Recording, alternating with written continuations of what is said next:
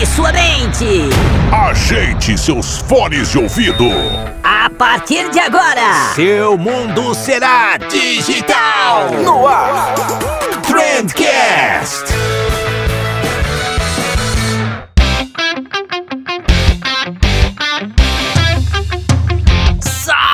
Salve, excelentíssimo ouvinte, seja muito bem-vindo ao melhor podcast sobre comunicação e negócio que você já escutou na sua vida. Eu sou o Vinícius Gambetta, esse daqui é o Trendcast da agência de bolso e hoje a gente vai falar sobre nada ou sobre tudo?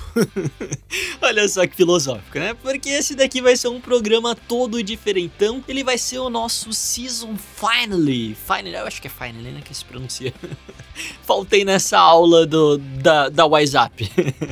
Não, mas vai ser aí o nosso último episódio da temporada. E antes que você comece a se desesperar, né? Relaxa, isso daqui não é Game of Thrones. A, a, a gente termina uma temporada e já engata outra na, segun, na, na sequência já, né? Semana que vem a gente começa a quarta temporada do Trendcast já. E a gente só tá terminando a terceira porque sim, né? Porque a gente fez 60 episódios na terceira temporada agora. É por algum motivo quando eu fiz o podcast a gente teve a ideia de dividir em temporadas. Então, ah, cara, eu já fui longe demais para mudar o negócio agora, então vamos continuar de temporadas e de vez em quando a gente tem que trocar de uma temporada para outra, né?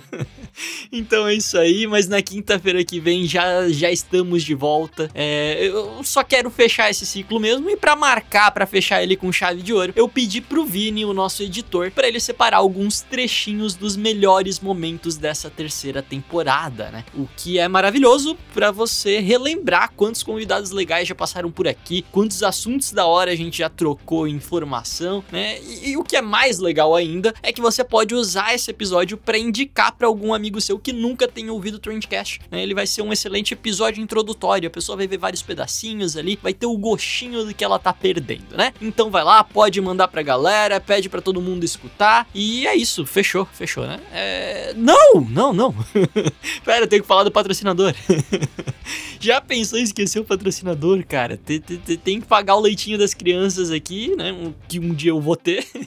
Então só queria te lembrar aqui que toda essa terceira temporada só chegou aí nos teus fones de ouvido, graças a MLabs. São super parceiros nossos de toda quinta-feira. A MLabs que é a melhor ferramenta para gestão de redes sociais que você vai encontrar aí no mercado. Então super mega completa, baratíssima. Vale muito a pena testar. E o ouvinte do Trendcast tem regalia por lá também. Tem 30 dias de teste grátis. Só chamar o pessoal no chat e falar que você escuta o Trendcast. Fala assim, ô galera da, da MLabs, me falaram aqui que ouvinte do Trendcast tem desconto. E aí eles te liberam ali 30 dias de graça. De graça, acessa lá www.mlabs.com.br e agora sim, falei do patrocinador, tá garantido o leite das crianças. Vamos ver quais são os trechos que o Vini separou pra gente. A ideia desse quadro aqui é que as pessoas mandem pra gente um problema que elas têm e a gente vai tentar resolver. Um problema criativo, né? Um problema de, de agência. E a gente vai tentar resolver fazendo um brainstorm aqui, nós três, ou eventualmente a gente substitui um de vocês por alguém melhor e tal. Mas a, a ideia base é essa. Manu, Oi. tu que vai ler esse e-mail então pra gente. Eu vou ler o e-mail? Ai, Jesus, peraí. Oi, gente, tudo bom? Tudo. E vocês também? Respondam aí também. Tudo! Tô enviando esse e-mail para o quadro novo do podcast. Me chamo Ingrid, tenho 26 anos, sou freelancer há 4 e moro em Contagem, Minas Gerais. Ó, oh, temos, temos ouvintes mineiros. O que é um negócio muito legal, porque eu não tenho nenhum conhecido em Minas Gerais. Então, saber que existe alguém que escuta a gente em Minas Gerais quer dizer que nem todos os ouvintes são meus conhecidos. Isso é muito legal. Então, agência de bolso, tu tem 120 mil seguidores. Eu tenho certeza que eles não são todos teus conhecidos. É, olha que eu conheço muita gente. Continuando. Estou com um problema peculiar na agência e acho que vocês podem me ajudar. Achou certo? Será? Achar qualquer um pode, né? Estamos aqui pra isso. Tem uma cliente que trabalha com venda de produtos eróticos. Achou certo? Eita. São artifícios fálicos emborrachados e vários outros trens que nunca vão sair da minha cabeça. Cara, gostei da descrição, hein? A descrição tá interessante, vai. O, o Vini me mandou esse problema ontem e ele falou, Manu, pensa, vai pensando em alguma coisa nas horas vagas. Eu falei, pode deixar, eu não vou parar de pensar nisso. Em nenhum momento. Ela só pensou em trens. Só pensei nisso, em trens. Ai, gente, foco, vamos lá. E sim, As reuniões eram todas na loja, em uma salinha no fundo, onde todas as paredes eram cobertas por essas coisas. Que coisas, que trens? Acontece que já é bem difícil trabalhar com anúncios, já que normalmente estes são reprovados por desrespeitarem a política da rede. Se eu fosse o Facebook, também não deixaria. O negócio é cabuloso. Faz sentido, faz sentido. Apesar dos pesares, essa sempre foi minha melhor cliente. Eu faço uma gestão simples do Instagram da loja, talvez por ser uma das lojas mais tradicionais. Olha que engraçado você colocar um sex shop como uma loja tra tradicional. Eu imagino uma loja tradicional, tipo, famílias visitando, algo mais. O povo de contagem em Minas Gerais é muito pra frente. Muito pra frente. talvez por ser uma das lojas mais tradicionais da cidade, sempre vendeu bem. Então não atribuo o sucesso da loja ao meu serviço. Acontece que a quarentena chegou e eles precisaram ficar fechados por quase um mês. As atividades voltaram faz cinco dias, mas para surpresa de todos, nenhum cliente sequer entrou na loja. Cadê o tradicionalismo dessa cidade? O Vini coloca uma música triste. Nenhum cliente sequer entrou na loja.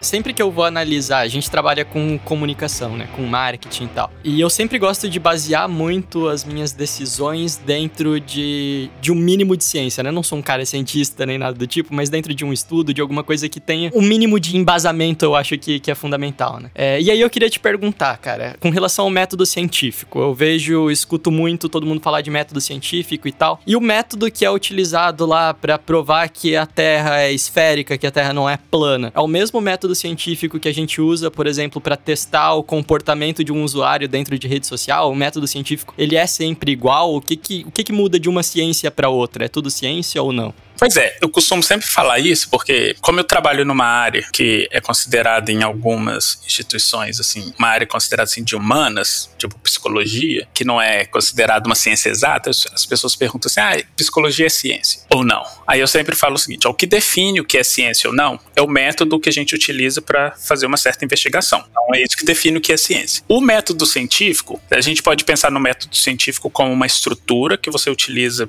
para buscar certas respostas só que essa estrutura, ela é um pouco maleável, você pode adaptar algumas coisas. Mas em termos bem gerais, e bem gerais mesmo, o que o método científico faz é o seguinte: você tem uma certa dúvida com relação a como alguma coisa acontece, você faz certas observações com relação àquela dúvida. A partir dessas observações, você monta algumas hipóteses sobre o porquê que aquilo está acontecendo e testa a sua hipótese. Isso é o esqueleto do, do que a gente chama de método científico, e isso é o mesmo para qualquer disciplina. Como, por exemplo, que a gente implementa a testagem de hipótese, varia de disciplina para disciplina. Como a gente gera as hipóteses, varia de disciplina para disciplina. Como as perguntas são geradas, varia de disciplina para disciplina. Mas a ideia geral, e eu gostei que no começo dessa pergunta você falou assim: ah, eu sempre tento, eu não sou cientista, mas eu sempre tento embasar. Na verdade, a partir do momento que você observou alguma coisa e que você criou uma resposta na sua cabeça de por que, que aquilo está acontecendo e testou aquilo de alguma forma, você está fazendo ciência. Criança faz isso o tempo inteiro. Tem um livro fantástico de uma professora chamada Alison Gopnik. O livro, o nome do livro em inglês é Baby in the Crib, alguma coisa assim. Basicamente a ideia de que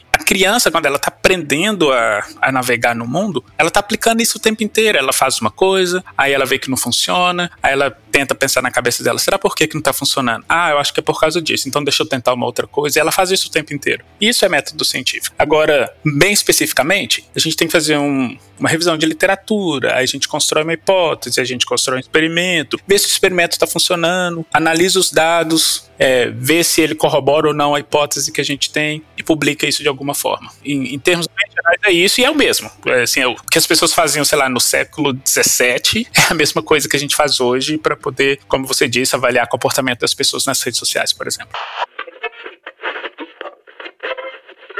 Conta um pouquinho dessa história, cara. Como é que surgiu a Trad? Como é que ela se tornou aí uma das melhores hamburguerias de São Paulo, quiçá do Brasil? Então, a Trad, ela é a expressão da paixão que meu pai tem por hambúrguer, né? Eu e meu pai, a gente a vida inteira fomos esses caçadores de hambúrguer, né? Então, por que fazer o melhor hambúrguer do mundo, pegando o que a gente achou melhor de cada um desses outros hambúrgueres que a gente comeu mundo afora? E basicamente foi assim que nasceu, né? Eu, a gente sempre fez hambúrguer junto, né? Desde sempre. E a gente sempre viajou muito para buscar referência. E aí a Trade nasceu assim, em 2015, né? O Marcelo Fernandes, que é um restauranteiro aqui mega premiado, fez um convite pro meu pai e convidou, ó. Na, na época eu e meu pai tínhamos o hambúrgueros.com, que era um blog de, hambur de hambúrguer. A gente ia fazendo resenha por aí, né? Como nessa época aí eu tinha, eu tinha agência. Dentro da agência eu tinha uma área de. Eu tinha um espaço gourmet onde eu cozinhava e fazia os hambúrgueres pros meus amigos e tal, junto com meu pai. A gente lá foi muito que um que um laboratório para tudo que veio depois. Aí o Marcelo convidou a gente, convidou meu pai, e meu pai falou: "Bom, só faz sentido eu ir se meu filho for junto comigo, né? Porque a gente faz tudo junto, sempre fez tudo junto". E aí, é, a gente abriu a Trad em 2015 com toda essa expertise que eu e ele já tínhamos, né? O oráculo já existia, a gente fazia oráculo pelo hamburgueiros nas feirinhas gastronômicas em São Paulo. E aí a gente meteu a cara e foi. Em menos de um ano a gente ganhou o melhor de São Paulo, porque tinha um cenário X e aí eu tava há 10 anos fazendo benchmark pra criar um negócio. Porra, era óbvio que quando criar, é óbvio que a hora que saísse faria um barulho, né, cara? Eu já era conhecido no mercado de hamburgueria por causa do, do blog, porque eu ia em todas as hamburguerias, então eu já pegava tudo que tinha certo e errado em cada casa para não fazer errado na minha. Mas vocês entraram ali na, na vanguarda dos hambúrgueres gourmet, né? Antes era mais aquele xizão, né? Lanche mesmo. É, só tinha lanchão, tinha poucas casas que faziam. Tinha, tipo, sei lá, o San Louis, o tinha o San Luis, o Cadillac e Butcher's Market. E ainda tinha, vai, tinha as maiores, tipo General Prime e o 50s, mas eles já estavam indo para um lado mais é, industrializados. Eles já não estavam mais na real criação vanguarda dessa nova toada de hambúrguer que veio depois. Aí eu acho que, eu acho que a primeira leva mesmo foi com essas três casas que eu te disse aí. Aí logo depois veio essa segunda leva, que veio nós, o Holy Burger, é, o Paulo saiu do Butcher's Market e criou o Meats. Então, acho que nós três somos os as pessoas que cunharam o hambúrguer alto em São Paulo, né? Depois dos me grandes mestres, que eu digo que é Luiz Sintra, meu pai e o Renato do Bicarruna. Aí nós temos a segunda leva, que são meio que aprendizes do que esses caras mostraram, que é veio eu, o Fi, Paulo Yoder e mais um, uma pancada de gente. Aí depois, hoje em dia, você bate na árvore, cai 40 hambur mestre hamburguero, né?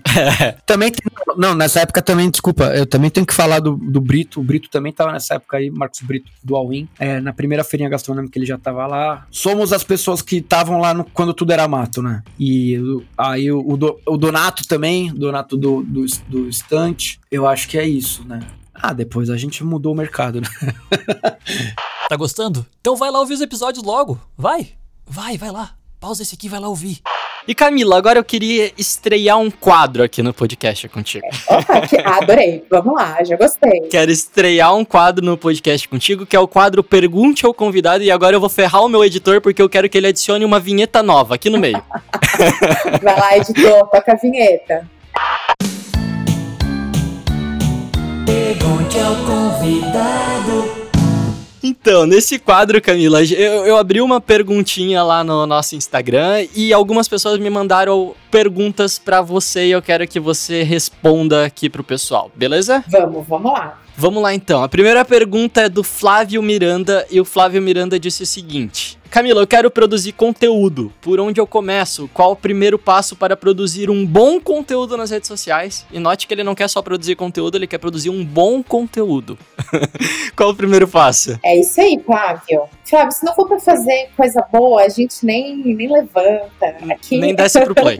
nem desce pro play. Olha, eu vou puxar para a área que vai fazer com que você aumente sua chance de sucesso, que é planejamento. Você vai começar entendendo essa solução e os recursos que você tem e o que você pode fazer. Porque aquilo que é bom é, é sempre a percepção. E a percepção, é, as pessoas falam disso, né? O que é percepção e o que é verdade. A percepção é a verdade do nosso público, é aquilo que ele considera é, realmente relevante, interessante, instigante, aquilo que ajuda a entreter. Nem sempre é algo aprofundado, algo que você tem que ensinar. Então, olha só, você está passando por algumas etapas aí que são bem clássicas e bem típicas do planejamento. Quer entender seus objetivos, quer entender o seu público, para quem que você vai falar, quer entender o que, que esse público quer, o que, que esse público precisa, o que, que esse público gosta e também olhar para você. Então, o que, que você pode contribuir? Porque conteúdo que interessa muito a, persona, o público, né? Ela vai ser sim é, bem recebida, mas não vai ter aquela identidade, não vai ter você ali. E ter você ali é importante. É importante para o seu negócio, é importante para que você alcance os seus objetivos de uma forma mais consistente, para que esse caminho seja muito mais prazeroso também. Então eu puxaria para esse lado de planejamento, incluiria também métricas que você é, considera relevantes, não precisa ser, ser muitas, mas foque em alguma coisa para conseguir mensurar isso. As métricas te ajudam a ajustar e também a seguir é, em frente, mas passa por essas etapas típicas do planejamento que não tem erro. Eu lembro muito bem de uma vez que eu tava atendendo um cliente na agência. Na verdade, eu tra trabalhava dentro da área de planejamento, né? É, e uma vez eu tive que atender um cliente porque atendimento, a, a, moça que trabalhava no nosso atendimento estava chorando porque o cliente tinha destratado ela de alguma maneira e tal. E eu lembro de ter ficado puto com ela, de tipo, porra, você não deu conta de atender o cliente e tal, né? E aí eu realmente fiquei muito chateado com o cliente porque ele começou a faltar com respeito e eu peguei e eu demiti o cliente naquela hora porque eu simplesmente podia, né? E depois parando pra analisar analisar a situação, eu vi o quanto eu tava sendo filho da puta, tipo, com, com a minha colaboradora ali, né? Com a pessoa que tava trabalhando comigo. Porque ela tava aguentando aquele cliente durante muito tempo e tava tendo todo esse, esse nível de estresse altíssimo de ambos os lados, porque o cliente tava cobrando direto dela e eu tava cobrando direto dela, e ela simplesmente não tinha uma válvula de escape, né? E quando eu tive. Quando eu cheguei no meu pico, eu simplesmente rompi o contrato com o cliente. Ela não tinha nem esse poder, né? Ou ela, romp... ou ela falava mal do cliente, corria o risco de perder o emprego e tal. E eu acho que para mim, talvez esse tenha sido o ponto, assim, onde eu percebi, caramba, cara. Olha só, se, se isso tá fazendo mal para mim, se isso fez mal para mim, e eu perdi algumas noites de sono por causa disso, só pela forma como o cliente me tratou, imagina pra ela que, que nem externalizar isso podia ir direito, né? E eu acho que essa foi a parte mais, mais complicada para mim, assim.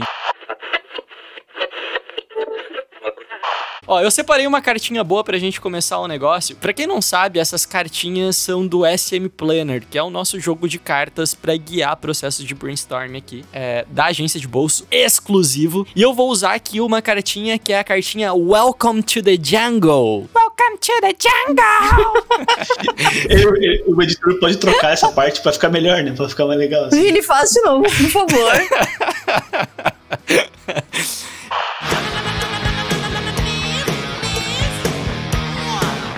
E, e, essa cartinha do Welcome to the Jungle, ela basicamente diz que agora a gente tem que dar ideias ruins. Ideias ruins, e depois, se eventualmente a gente conseguir transformar alguma dessas ideias ruins em ideias boas, a gente sai ganhando. Mas vamos lá, eu vou começar pela Manu, que a Manu sempre dá ideias ruins, maravilhosas. Ai não, pelo amor de Deus. Dá uma ideia, qual que é a pior ideia que vem na tua cabeça para fazer uma campanha de lavanderia, mano? Eu ainda tô pensando em polivitamínico. Como assim? Porque eu tava fazendo briefing disso agora há pouco, eu não consegui desligar ainda. Essa é a melhor ideia. É bem ruim.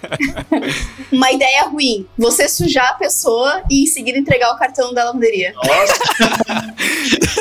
é, tu piorou muito a ideia, né, cara? Porque ele tá desperdiçando comida junto, meu caramba. Pior que eu tinha pensado em alguma coisa mais ou menos assim, tipo, você sair na rua, assim, no shopping, jogando carne moída nas pessoas. Nossa! Não, mas aí dá pra brincar com aquelas, é, aquelas. Sabe aquelas propagandas da. Tipo, da Colgate, que a, uma câmera de filmagem entra no banheiro, assim, você sente que seus dentes estão, sei lá o quê, com a mulher falando no microfone? Então, daí é o cara, tipo, o cara escondido, assim, outra pessoa vem, suja ele, e aí vem a outra pessoa dizendo assim: Você também odeia quando sujam a sua roupa em público e você não tem como limpar? olha só, olha, olha só uma evolução dessa ideia. Imagina um carimbo, que o carimbo, na verdade, é um cartão com desconto da loja, tá ligado? Da lavanderia. E tu carimba as pessoas e tá dizendo assim, o carimbo tá dizendo assim, sai com água, tá ligado? O carimbo. E aí tu carimba a roupa das pessoas, assim. É, e o legal é que todo mundo ia gostar demais, né? Todo mundo ia virar cliente, com certeza. Não vejo falhas. pode ser, pode ser. E aí, tipo, tu carimba, sei lá, um mapa até a lavanderia, tá ligado? Só que daí não sai, tá ligado? Daí tem uma mensagem que diz: só sai se você for na lavanderia X. Tá, vai lá. A gente pensando que tu vai sair por aí carimbando a, a roupa das pessoas, parece um negócio bem bizarro, né? Mas, por exemplo, vamos supor que você faz parceria, você tá patrocinando um evento que vai distribuir camiseta pras pessoas. Aí poderia ter, tipo, uma mancha, né? Com um carimbo nesse, nesse, nessa camiseta que ela sai com água ou alguma coisa assim, né? É, é, é uma possibilidade. Eu, inclusive, eu vi, eu vi, eu tava dando uma pesquisada aqui antes de começar e teve uma empresa que eles fizeram uma ação que eles enviaram camisetas é, com e a estampa das camisetas era feita com comida, com sujeira, com ketchup, com essas coisas. Só que eram umas estampas bonitas, assim. Eles eram feitos no mesmo processo de serigrafia, só que ao invés de usar tinta, eles usavam, sei lá, molho de tomate, sabe? E aí eles mandavam pras pessoas a camiseta e dizendo que elas poderiam lavar essas camisetas com eles e sair o negócio. Enfim, é uma ação de guerrilha legal, né? É uma ideia boa essa, é. Aquelas coisas bem surreais, né? Tipo aquele se sujar faz bem, que daí joga uma criança na lama, tá com ovo, tá com café, tá com tudo. É, pode sair por aí jogando crianças na lama, né?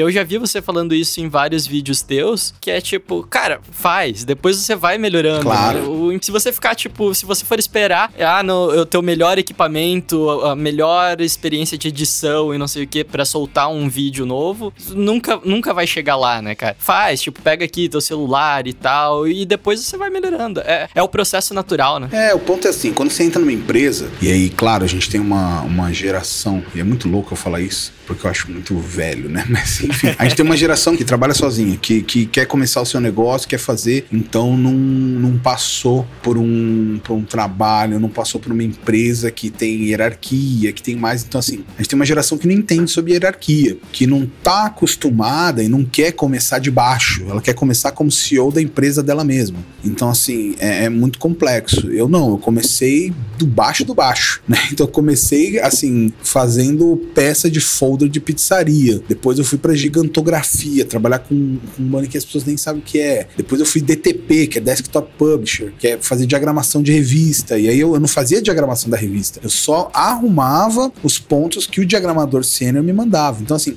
existe um caminho a se percorrer. Então, hoje, quando eu faço um post, as pessoas falam, nossa, que demais, que ferramenta é, que isso foi feito. Ah, eu falo com as pessoas assim, eu me sinto agredido. Cara, não são ferramentas, né? são anos de trabalho, são anos de relação. Então, assim, são anos para entender realmente composição de cor, composição de área, né? Então, quando é, é, eu chego no, no- no- meu livro mesmo, eu dei muitos pitacos de diagramação, porque eu trabalhei com isso, né? Eu trabalhei um bom tempo com a parte de diagramação. Então, assim, quando eu falo pro pessoal, aumenta o nariz aí, as pessoas falam assim, tá, mas que nariz se não tem nenhuma pessoa dentro da página, né? então, são jargões e pontos de diagramação, jargões e pontos que trazem esse conteúdo para audiência. Então, assim, é preciso entender que ah, existe uma hierarquia. E essa hierarquia, tanto de, de- de subir de cargo, de empresa e tudo mais, como também ah, uma hierarquia de construção de conteúdo. Você não fica bom do dia para noite. Você não fica bom acordando e, e- e- sabe? então assim você precisa realmente é, entender ah, que é, esses passo a passo são pequenos blocos que você vai somando, né? Então assim, se eu tenho hoje uma muralha de conteúdo, não foi que eu construí do começo do ano para cá, foi realmente anos e anos trabalhando ali é, é, um tijolinho de cada vez, errando, putz, esse tijolinho não é do mesmo tamanho, vamos pegar outro, ah, esse de outra cor, então é bem bem nessa linha, né? Vamos analisar do ponto de vista estratégico. Vai lá. Se você estiver saturado, você não vai conseguir dar a atração que a tua empresa precisa nesse momento. Se você estiver cansado, você não vai conseguir concentrar nos números que você precisa analisar, né?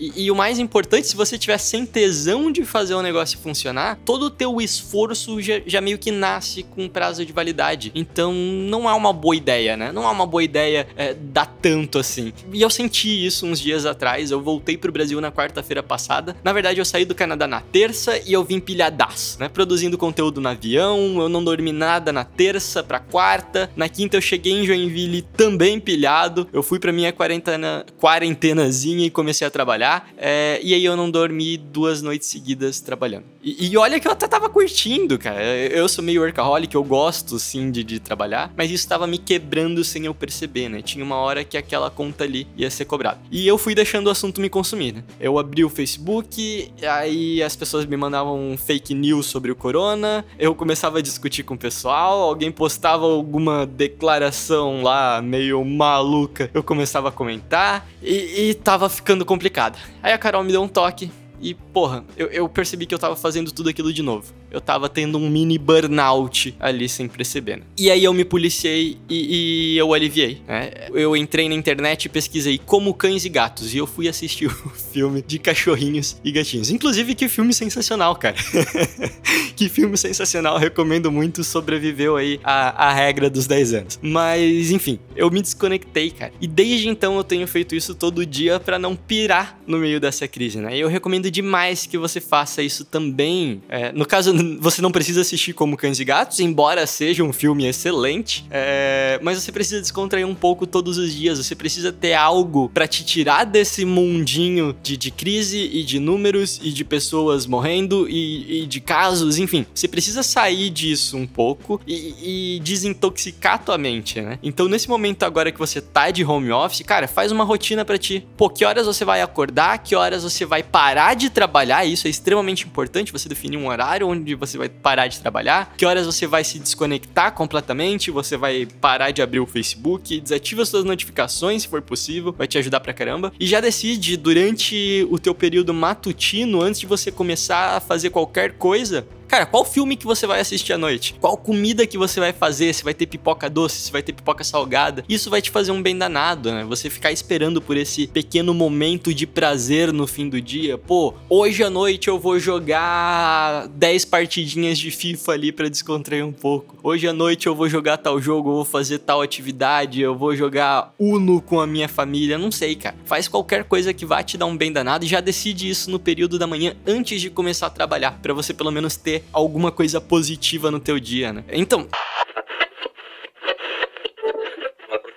Cara, na verdade, cliente especialista me lembrou de uma história. Tinha uma startup aqui em Joinville que ela tava crescendo legal, assim, os caras estavam tendo um, um, certo resultado e estavam chegando num patamar onde eles precisavam é, especializar um pouco, assim, o, o, marketing deles e até algumas, até algumas coisas de produto mesmo que eles tinham que gerar documento, gerar PDF, assim e tal. E era um bom momento para chegar numa agência, né? E aí eu, eu e o Vini, a gente foi lá conversar com o cara. E uma das coisas que a gente falou bastante assim, ah, tu tem que fazer bastante ads agora, tanto no, em redes sociais quanto quanto em Google, né? A gente tem que, tem que começar a botar a tua empresa agora num, num patamar mais forte e tal. A gente fez aquele, aquele discurso de venda, né? E aí o cara falou assim: é legal, acho que a gente pode passar para vocês tal, sei lá o quê. E aí o redes sociais, o cara realmente não fazia muita coisa, o cara fazia bem pouco. Ele postava umas coisinhas e dava aquela patrocinada nos posts, sabe? Aí até aí a gente tava bem seguro, né, Vini? A gente tava. Eu não sei se você está reconhecendo isso. Sim, sim, lembrei, lembrei. Aí a gente tava bem seguro e tipo assim, ah, pô, tesão, vamos lá. E aí o cara, aí a gente falou assim, ah, Google Ads, acho que foi até, até tu que puxou, assim, não era um negócio que a gente fazia com muita força, mas a gente tava querendo pegar, né? Uhum. Eu tinha acabado de tirar as certificações de Google Ads, eu acho. Tipo, eram os meus primeiros clientes de Google. E é, então, assim, quando a gente faz essa certificação, eu lembro até quando eu fiz a minha também, a gente se sente poderoso, né? Ah, agora eu sei fazer, eu sou foda tal, sei lá o quê. E aí o cara pegou e falou assim: não, Ads, Google Ads a gente faz um pouco aqui, mas seria legal tirar isso da minha mão, porque não tem muito tempo. Era o próprio, o próprio dono da empresa que, que fazia, né? E aí o cara abriu a conta do Ads dele e os resultados do cara eram inacreditáveis, assim. Sim, o cara mandava muito bem. O cara era, mandava muito bem. E o cara ficou com o maior punk, assim, não, é que é bom que vocês podem ver o que, que eu fiz de errado, que aprimorar e tal. E a gente não fazia ideia de como chegar no resultado que ele tinha chegado. Assim, foi um negócio inacreditável. E o cara fechou com a gente, né? A gente chegou a fazer um pouco cara assim e tal, mas eu sei que a gente conseguiu ali na, na, na hora da conversa, a gente pegou e explicou pra ele, cara, teu trabalho de ads, de Google Ads já tá muito bem feito tal, a gente vai dar um suporte de, de continuidade para continuar esse serviço, mas tu tá num patamar aqui que a gente já acha que tá legal. Então a gente deu uma conversada, explicou para ele que a gente não tinha como adicionar muito, muita melhoria ali, mas foi um puta de um cagaço, né? Não foi? E o cara deu umas dicas pra gente, assim, na hora. Foi, foi muito engraçado, cara. Ele tava ensinando a gente a fazer Google Ads. E o cara investia, tipo, 10 mil reais por mês em Google Ads. Não era, tipo, pouca coisa, né? O cara era muito foda e ele, ele manejava muito bem essa verba. E, e se ele realmente mandasse pra gente e falasse, tipo, ah, cria aí do zero pra gente, a gente nunca ia conseguir chegar nos os resultados que ele tava tendo ali. Tá, como é que vocês enrolaram ele? Não, a gente não enrolou ele. Não é possível. A gente mandou a real, a gente fechou redes sociais com ele e o Google Ads a gente falou: "Ah, cara, a gente dá uma olhada aqui na tua conta, vê o que que tem pra melhorar e tal". Mas a gente nem chegou a fechar Google Ads com ele. A gente falou tipo, cara, o que tu tá fazendo aqui tá da hora. Quando a gente fez o episódio sobre burnout com Altair, né? Ele levantou um estudo que, se eu não me engano, foi o Ken que coordenou, ou a equipe do Ken, alguma coisa assim, que dizia que 90% das mulheres e 76% dos homens já afirmaram ter sofrido assédio moral ou sexual nas agências de São Paulo, se eu não me engano, né? Como é que foi esse estudo, cara? Como é que, que, que vocês pegaram aí? Quais foram os insights que vocês conseguiram tirar dessa pesquisa? Assim, a gente tem vários, vários aprendizados ali naquele estudo, né? Um deles, é o principal, né? Esse que você mencionou mencionou, que é uma cultura do assédio. Né? Quando a gente fala que é, quase oito em cada dez homens e nove em cada dez mulheres dizem que já sofreram assédio sexual moral dentro da agência, a gente não está falando, então, a gente está falando de uma coisa que é estrutural. Tá? Não são casos isolados, né? Exatamente, é uma coisa estrutural, é uma coisa que está em todos os níveis hierárquicos. Tá? Você tem assédio moral e sexual de presidente para estagiário, vice-presidente para gerente, quer dizer, não, não, não há. Não, ele não escolhe, é, é, não escolhe é, é, nível hierárquico. Ele escolhe sim gênero. Tá? As mulheres são muito mais vítimas do que homens, tanto em assédio moral quanto em sexual, em sexual especialmente em sexual. Né? E os homens são agressores, os, predomina entre os agressores, tanto em assédio moral quanto em assédio sexual, inclusive contra assédio sexual contra outros homens. Tá? É, mesmo homens que se disseram vítimas de assédio sexual falaram que os, a maior parte diz que os agressores foram outro homem. Então, essas são as principais, as, principais descobertas ou, com, ou digamos, confirmações, né? Porque acho que ninguém ficou surpreso que, a, que o assédio, que a assédio fosse tão presente nas agências. Eu acho que pela primeira vez isso ganhou um número. É, e, e dar um número é uma forma também de ganhar ganhar é, espaço na agenda é, da, da indústria, da, da, da, imprensa especializada, né? E acho que é por isso que acabou tendo a repercussão que teve.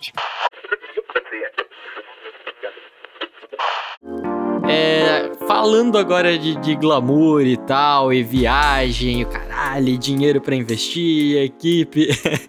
Todo mundo que tá escutando a gente agora deve estar tá achando o máximo isso, já tá querendo pedir demissão e mandando currículo pra, pra Ubisoft. Mas é que a, a, a verdade é que a, a, grande realidade da maioria das pessoas que estão escutando a gente é provavelmente não é essa. Eles não vão ter verba para trabalhar, eles não vão ter grandes equipes. Tu acha que dá para aplicar essa mesma estratégia que vocês trabalharam para crescer o canal da Ubisoft é, para um negócio local, para uma marca menor, investindo menos? Ou não? Tu acha que daí teria que investir mais em outros canais? Fica ali no Instagram, Facebook? O que, que tu acha, cara? Cara, eu vou ser bem honesto com você. Eu acho que a criatividade ela não, não tem preço, né? Você pode ser um cara super criativo conseguir dar jeito de fazer várias coisas sem gastar nada. Você tem uma ideia legal, eu vou pegar uma roupa usada aqui, vou pegar a sala da minha mãe, vou botar uma luz ali. Mas é claro que um budget inicial você precisa. Você precisa de uma câmera, você precisa de isso, pra, isso eu tô limitando a conteúdos online para YouTube, tá? Você precisa de alguma coisa, ninguém começa, sabe? Mas eu sempre uso o exemplo do Whindersson. Começou com uma webcam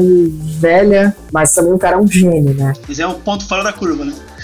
mas você consegue trabalhar conteúdo para uma marca sendo absolutamente criativo, mas para isso você precisa ter muita referência, você precisa entrar no buraco negro da, da, internet, do Google, pesquisar conteúdo de tudo quanto é jeito, de cabo rabo. Eu pesquisei muito na ter produzir conteúdo todo software. Eu procurei até game show japonês para poder ver coisas que eu pudesse tirar dali interessantes para que pudesse aplicar no canal. Então, o maior número de referência você tiver, mas você vai estar preparado para elaborar um conteúdo criativo que dê resultado, que funcione. E questão de verba, cara, assim, tu precisa de um mínimo, né? Nenhuma empresa quer investir em publicidade e marketing com 5 reais. Você precisa ter uma verba. Aí a gestão dessa verba, ela precisa ser feita. Então eu acho que trabalhar, ah, pô, não tem câmera, não tem estúdio, beleza. Tem um celular bom que filme bem, você, você não tem luz, não tem estúdio, beleza. Vamos fazer uma externa então coloca o celular no tripézinho, bota na externa, grava o, o, microfone, pensa numa ideia super legal, coloca, sei lá, tem um canal de investimento. Os top 5 investimentos que você pode fazer em 2020. Coloca uma pessoa engraçada para brincar com isso. E começa a viajar, cara. Porque assim, é, é, o limite da, da criatividade é o limite do poder do nosso cérebro. E ele é ilimitado.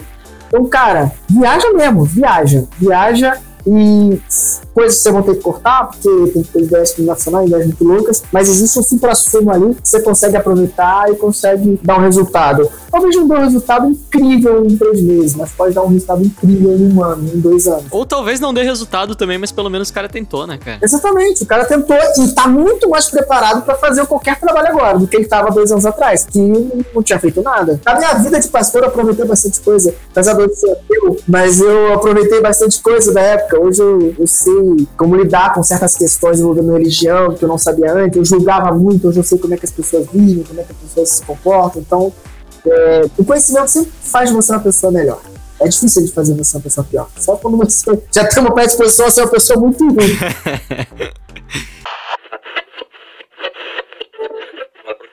Boa parte dos ouvintes que estão escutando agora a gente ou são pequenos empreendedores ou trabalham em pequenas agências e tal, e não vão ter estrutura de um Facebook, a estrutura de, de um Spotify para fazer um experimento, nem a verba disponível para isso, né? Mas dá pro pequeno empreendedor ele fazer experimentos que também vão, vão guiar o negócio dele de alguma maneira, assim? Você acha que, que é possível é, aprender coisas em cima do teu negócio com base na ciência e até que ponto é isso? Como que a pessoa pode facilitar esse processo? Sesca. É, eu acho que tem jeito sim. E, de novo, pode, a, a, depender do tipo de pergunta que você quer responder, pode ser um procedimento mais caro. Então, por exemplo, toda vez que você envolve qualquer coisa que tenha a ver com partes biológicas, saúde mental, essas coisas, sempre vão ser experimentos mais caros, porque geralmente os instrumentos que você usa para medir certas respostas fisiológicas são caros. Mas se for por exemplo, de comportamento, existe tanta ferramenta disponível que é barata, às vezes até de graça, que dá para você avaliar certos tipos de comportamento. Uma delas que eu, que eu sempre falo é essas pesquisas de é, survey, que você, que você consegue mandar para os seus usuários. Isso geralmente é uma coisa que tem um custo muito baixo e que é fácil de fácil entre aspas, de fazer. Quando eu falo fácil, não, não, você não precisa envolver muitos tipos de instrumentos diferentes. Mas a ideia geral, assim, respondendo a sua pergunta mais pontualmente, se é possível fazer, é possível fazer e tem duas formas que você consegue envolver ciência na, na sua empresa ou, ou na forma como você está dirigindo é, a sua empresa. Uma é tentar pegar esses dados diretamente dos usuários e ter uma forma sistemática de analisá-los. E o outro é utilizar de conhecimento que a, que a ciência já colocou no mundo e tentar utilizar esse conhecimento de uma forma sistemática dentro da sua empresa. Então, por exemplo, existem vários estudos na área de neurociência mostrando, por exemplo, como que a gente toma certas decisões, que tipo de, é, de coisa que a gente leva em consideração quando a gente vai decidir, sei lá, se a gente compra uma coisa A ou uma coisa B. Pega esse tipo de conhecimento e traz para dentro da sua empresa, mas não traz ele de forma superficial, não é do tipo assim, ah, tem um estudo que fala isso, vamos utilizar só esse estudo. É, dedica tempo de alguém da sua empresa ou seu próprio tempo para entender esses estudos. Talvez traz uma consultoria, se for alguma coisa é, mais em conta, traz uma consultoria para dentro da sua empresa para poder te ajudar a entender esses resultados e começa a tomar decisões. Eu sempre falo o seguinte: se não der para você fazer um experimento completo, tomar decisões com base em fatos é o, é o,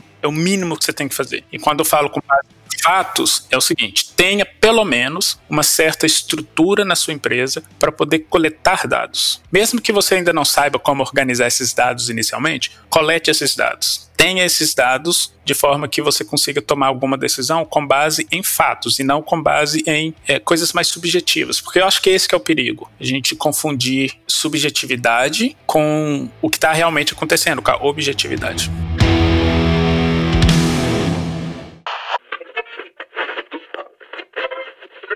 E ela vinha com essas, essas ideias pra gente colocar em prática. A gente falava, amada, senta aqui. E aí eu lembro, eu lembro que até a gente, a gente eu li essa, essa ideia dela em voz alta, numa das ideias. E aí o designer que tava com a gente na época, ele falou assim, muito calmamente, ele se levantou e falou: Não, realmente muito boa essa ideia. Por que, que a gente não imprime ela no outdoor e enfia no A melhor parte dessa cliente que, que vinha com super ideias pra gente colocar em prática é que ela era apaixonada pelo Gabriel. e ela dava explicitamente em cima dele em todos os e-mails. Cara, eu tava tomando água aqui, eu quase cuspi agora, velho. O Gabriel, o Gabriel era meu ex-sócio, né? Só pra gente contextualizar aí. E ela, tipo, em toda reunião, eu tinha que levar ele junto. e ela dava muito em cima dele, cara. E ela. era muito engraçado. Mas cara. o, guri era, o- mas o guri era puro ainda, novinho na Era época. E ela ali. Era muito engraçado. É, ela tinha, tipo, uns 30 anos a mais que ele, cara. Mas, é, e, e, tipo, era muito descarado, assim. Ela, e ela chegou a convidar ele pra ir pra praia no fim de semana. E, tipo, Será que tem essas coisas de Sugar eu não vou Mommy? ficar falando. Caraca, como é, que eu, como é que eu não participo de uma reunião dessa, velho? Gente, agora Gabriel é casado, tem filha, mas na época foi muito engraçado. É verdade. É, não, não vamos dar detalhes aqui, até porque o, o Gabriel não tá aqui pra se defender, mas aparentemente Ah. nunca rolou nada.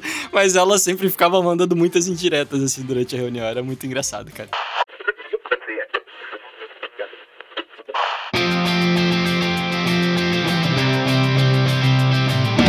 Oi, gente, aqui é o Vini, mas não Gambeta, é o Vini Editor, e eu tô aqui pra avisar que os episódios estão na descrição desse programa. Se você gostou, vai lá ouvir que tem muito mais coisa legal que não coube nesse episódio, hein? Até a próxima temporada. Valeu! Semana que vem já. Bom, mas enfim, valeu.